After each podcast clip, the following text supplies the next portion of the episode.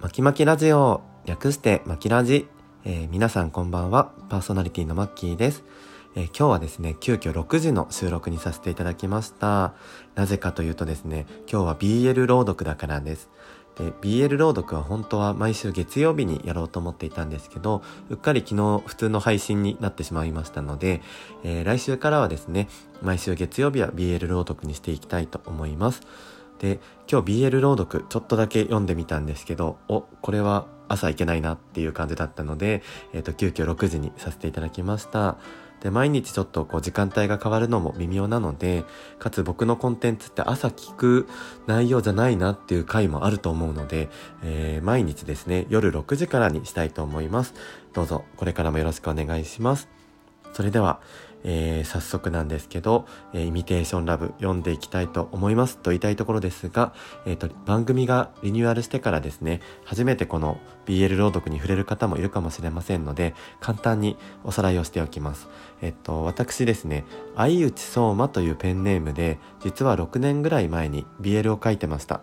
でその作品を、えーと、しばらく見てもなかったんですけどちょっとラジオトークでネタにできるなっていうことで、あの、今素人ながらですね朗読をさせていただいておりますで今、えー、全部で6話まで、えー、読んだんですけど、えー、この配信が7話ですねになりますので1話から気になる方はぜひ読んでいただければと思いますし、えーと、それ以外の方はですね今あらすじを簡単に言いたいと思います。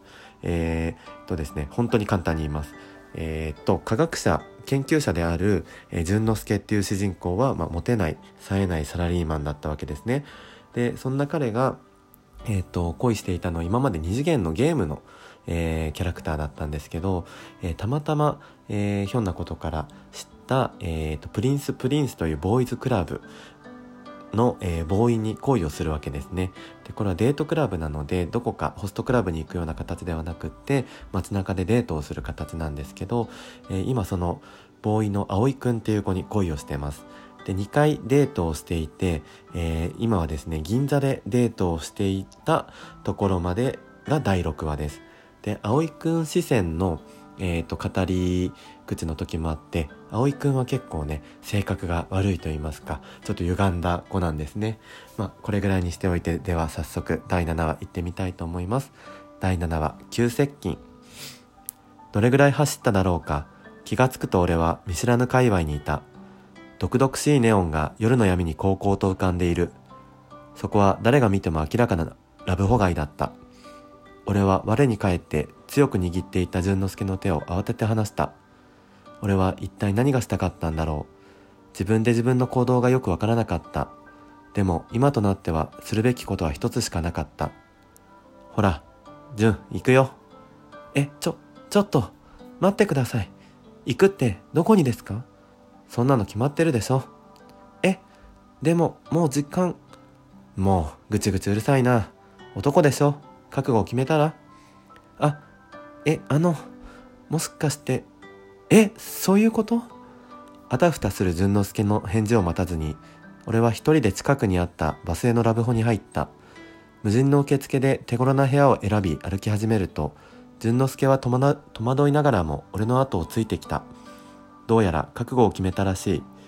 二人乗るのが精一杯のエレベーターに乗り、薄暗い廊下を進むと、鍵の番号と同じドアが見えてきた。部屋は6畳ほどで、ベッドと冷蔵庫、ユニットバスだけの簡素な作りだった。何をするための場所か一目瞭然である。男二人でこの部屋、この狭い部屋に入ると、急に圧迫感を覚え、初めて密室で二人きりなのだと意識させられた。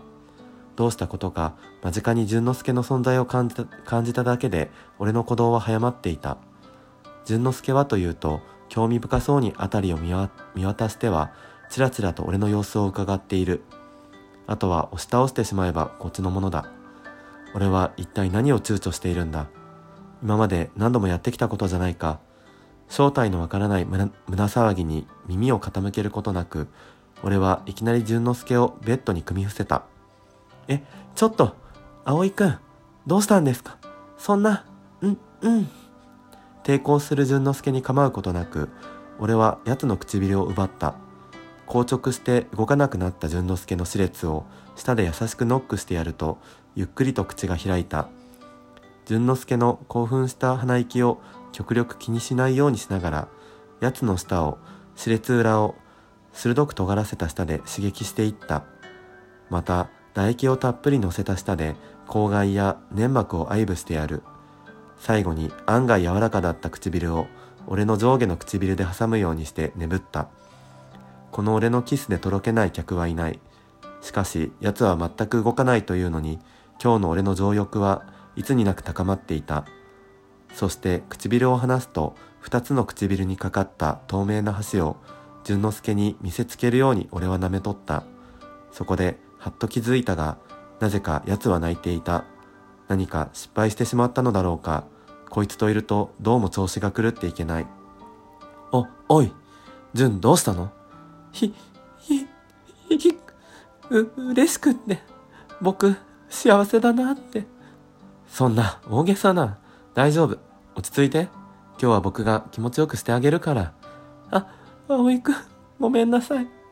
僕恥ずかしいです。純はじっとしてればいいからね。ほら泣かないの。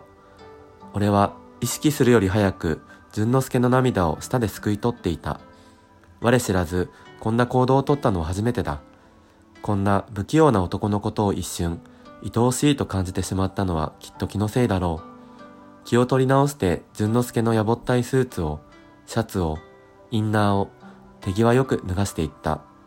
そこで不覚にも俺は驚いて手が止まってしまった意外といい体をしている筋肉質というわけではないのだが無駄な贅肉がなく骨格や筋肉のバランスがとてもいいシミ一つない肌には張りがあって、おまけにウエストはなぜかくびれている。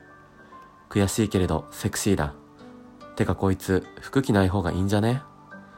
俺はいつも美味しい客をつなぎ、つなぎ止めておくために割り切って体の関係を持ってきた。しかし、今回は断じて枕営業ではない。自分の意志で淳之介をラブホに誘ったのだ。ということは、確かに奴と寝たいと思ったのだ。そのことに気づいて俺は呆然となった。今、僕は夢を見ているのだろうかそれとも青春ハレンチ学園のイベントの一環なのだろうかこんなことが現実と言われるぐらいならそう説明された方がはるかに現実的だった。僕は今確かに、ハルト以上に理想の相手、葵とベッドの上にいるのだ。さらに馬乗りになられてキスをされた上、今、服を剥ぎ取られていっている。葵ってこんな強引な一面もあるんだ。可愛くて優しい子だと思っていたけれど、エッチになると急変するなんて。先ほどのキスも僕にとっては初めてだったけれど、巧みにリードしてくれてとても気持ちが良かった。最高のファーストキスだ。そう思った瞬間、僕の涙腺は決壊してしまったのだった。こんなに幸せでいいのだろうか。今日で運を使い果たしてしまって、明日から不幸の連続になるのではないか。破裂寸前の僕の心臓は、葵が僕の服を脱がしていくたび、さらに跳ね上がるのだった。はい。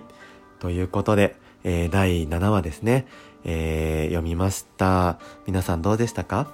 あの、初めて聞いてくださった方はね、ちょっとびっくりしちゃったかもしれないですけど、まあ、タイトル、急接近ということで、今まで、あの、ボーイズクラブのね、葵くんと淳之介はあくまでお客さんと、えー、ボーイだったわけですよね。でも、えっ、ー、と、葵くんが、えっ、ー、と、銀座のデートの最後に淳之介の手を引っ張っていって、えー、まさかのラブホテルに二人で行くっていう展開だったんですけど、結構葵くんの心境の変化が、ここら辺から見て取れるかなと思いますし、淳之介も、あの、戸惑いながらも、すごく葵くんにやっぱり惹かれていってるのがわかるかなと思います。まあ、あんまりね、解説すぎ、しすぎるのも野暮なんでこれぐらいにしますが、もし、この話を聞いて、ちょっと過去の回聞いてみたいなと思った方は、ぜひ1話から、で、あの、今まで聞いてくださった、きっと5名ぐらいの方なんですけど、の方はぜひ、このまま続き聞いていただければと思います。ちょっと BL 苦手な方は、来週から月曜日は飛ばしていただいて、カーから日曜日でお楽しみいただければと思います。では、以上です。どうも、マッキーでした。ありがとうございました。